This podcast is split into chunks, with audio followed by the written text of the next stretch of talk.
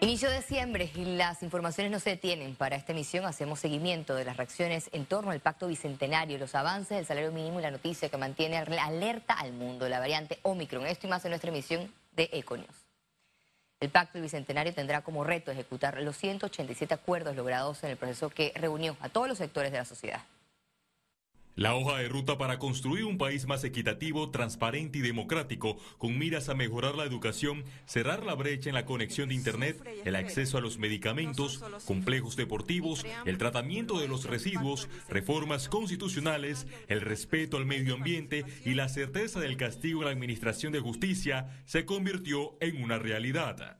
Este pacto social revela claramente las urgencias y necesidades de la población cuyas soluciones no podemos seguir postergando. Es un proceso inédito, único, construido desde la base misma de nuestro pueblo. Los aportes ciudadanos se concentraron en un 22% en infraestructura, 17% salud, 15% agua, 14% educación, 7% Estado, 7% economía, 6% agro, 5% deporte, 2% otros, 2% ambiente, 1.5% inclusión y un 1.3% relacionado a la cultura. Nosotros como Cámara hemos indicado también de que vamos a utilizar este pacto y el resultado de este pacto como la base con la cual estaremos construyendo Agenda País 2024-2029, que será presentado a los candidatos a la presidencia de la República en el año 2024. El paso a seguir será la creación de una comisión de alto nivel. Una comisión que va a estar encargada de darle seguimiento, de monitorear, de dar trazabilidad a cada uno de los acuerdos que se han pactado dentro del informe entregado. Esa comisión efectivamente se estará instalando en los próximos días. El señor presidente anunció que será en el mes de diciembre.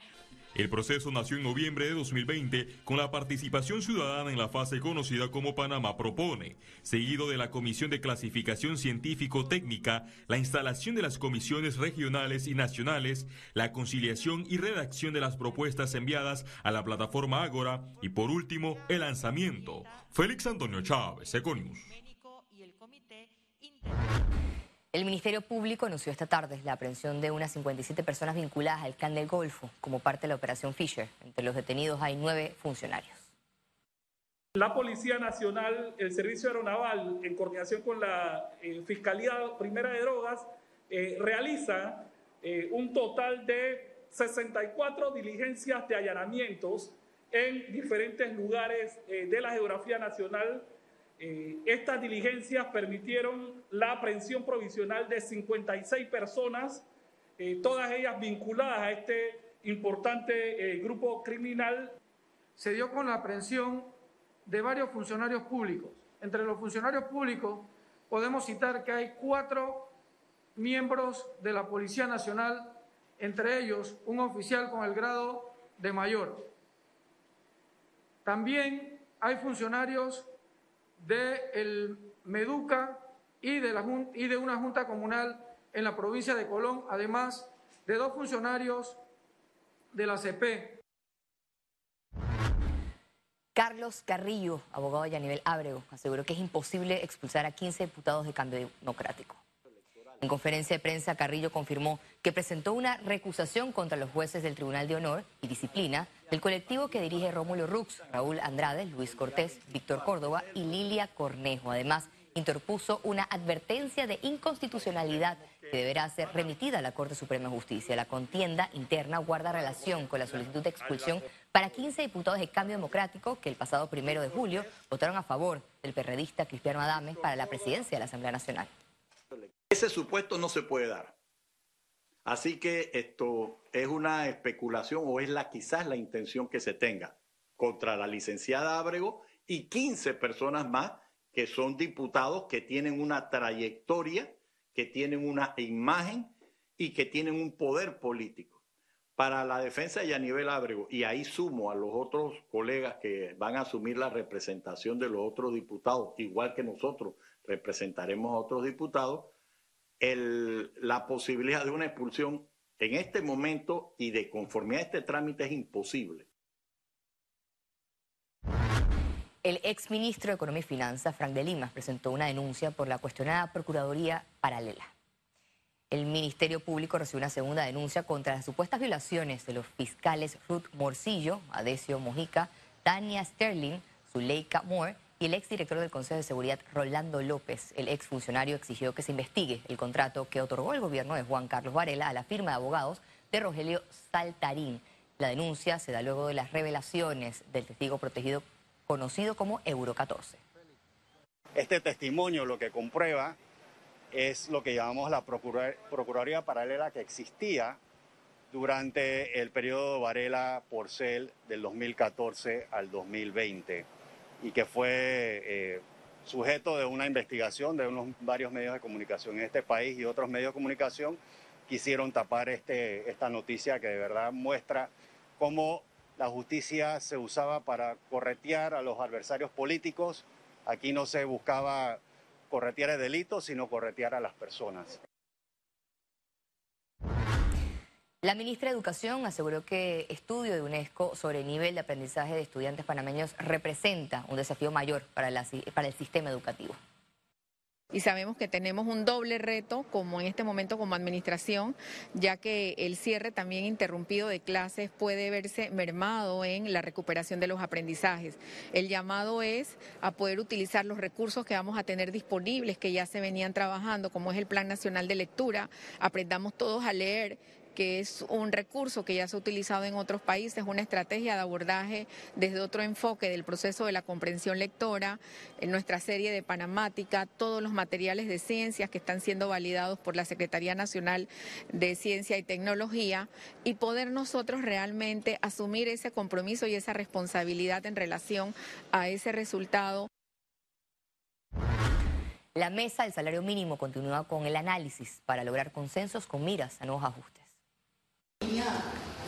El encuentro apenas comienza a tomar forma con la ponencia de los sectores económicos y laborales, donde han abordado el costo de la canasta básica, el índice de precios al consumidor y la productividad. La última sesión se fijó para el 15 de diciembre para concretar las tomas de decisiones. Por supuesto que siempre en la mesa el sector de los trabajadores está planteando su posición en, en, cuanto al tema de que se dé un ajuste en el salario mínimo, que se dé un aumento de salario y los empresarios, sobre todo la micro, pequeña y mediana empresa, establecen sus preocupaciones de eh, que en estos momentos ellos han sido impactados por el tema de la pandemia. La pugna entre el sector laboral y empresarial es evidente. Los trabajadores exigen un salario digno y equitativo sin distinción de actividades o región. Mire, el que, aquí el que no gana 1.500 balboas mensual en un hogar no puede satisfacer su necesidad. Yo tengo más de cinco periodos de salario mínimo y ese siempre ha sido el discurso que ha dicho Genaro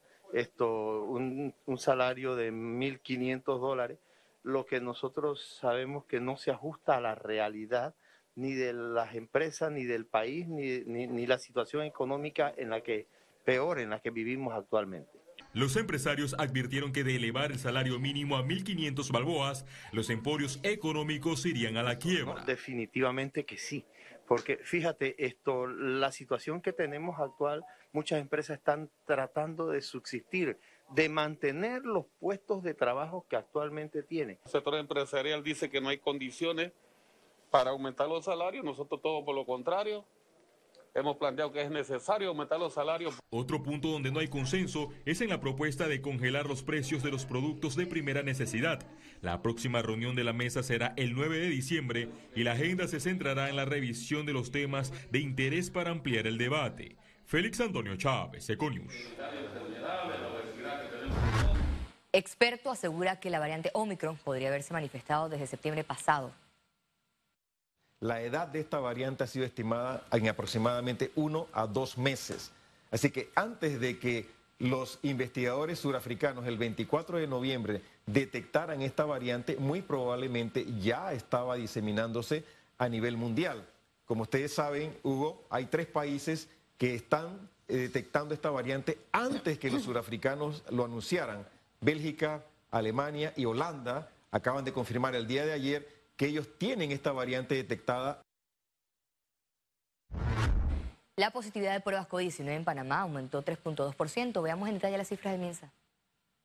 477.990 casos acumulados de COVID-19. 248 nuevos contagios, 117 pacientes se encuentran hospitalizados, 23 en cuidados intensivos, 94 en sala. Se reportan 468.000 recuperados clínicamente. Un total de 7.367 fallecidos. Se registró una defunción en las últimas 24 horas. Total de vacunas aplicadas, 6.038.512 dosis.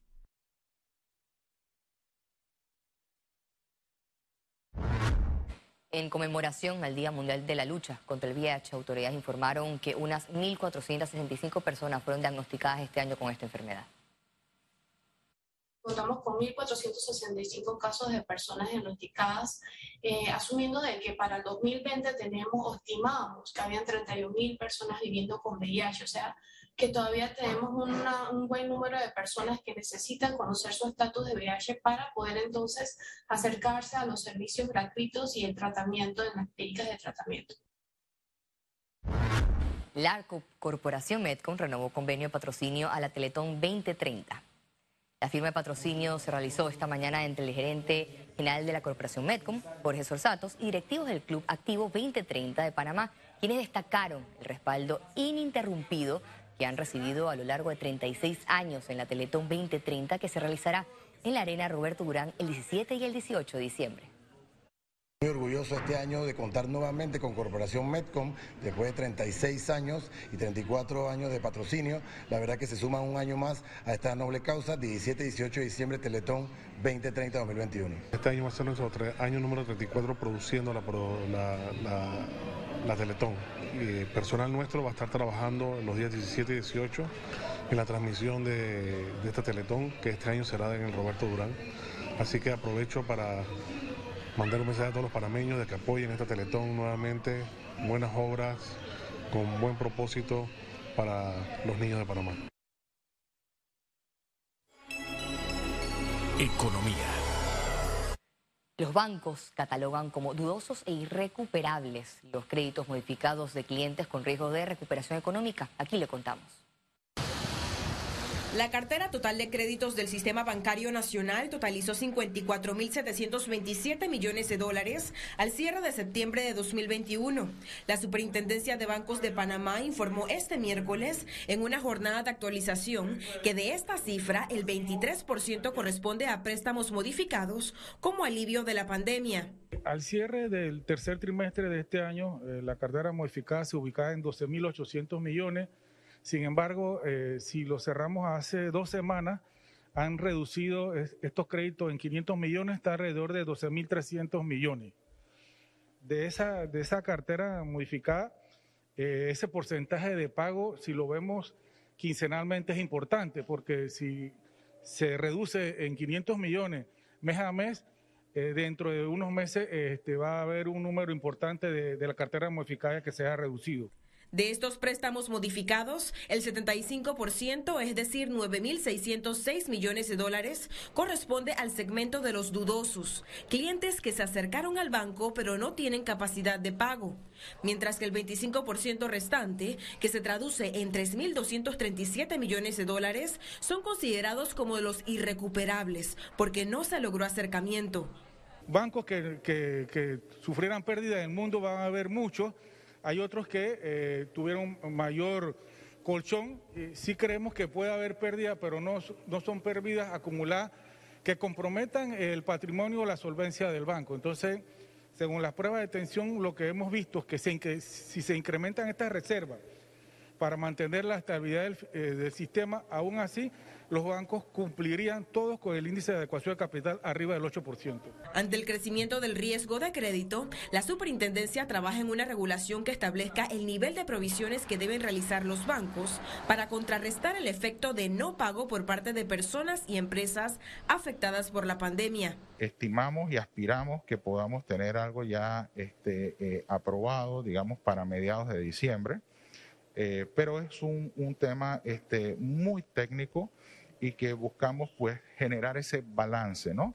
Señalaron que dentro de la cartera de consumo es donde más probabilidades de impago se pueden dar por tarjetas de crédito y préstamos personales. Ciara Morris, Econews.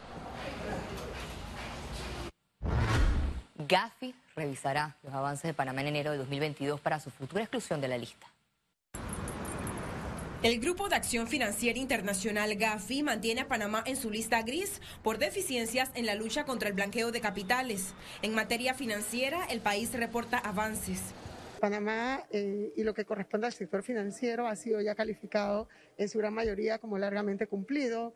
Todos los señalamientos del Grupo Acción Financiera, particularmente el ejercicio de las remesas ilegales, que competen eh, o están en el rol de la superintendencia de bancos ya han sido calificados por el evaluador como largamente cumplidos. Sin embargo, aún hay retos. No en la esfera del sector financiero, sino en la esfera del sector no financiero, todo el tema de la identificación del beneficiario final que ya se hace, ahora es el reto de la implementación y la efectividad de todo lo que establecen esos marcos legales. La próxima reunión de revisión al país será en enero de 2022, previo a la plenaria de febrero después de enero tendremos algún pronunciamiento por parte del grupo evaluador y ahí podremos determinar eh, los posibles los futuros pasos y las próximas acciones que Panamá debe implementar. El istmo fue incluido en esta lista en 2019. Ciara Morris, Econews.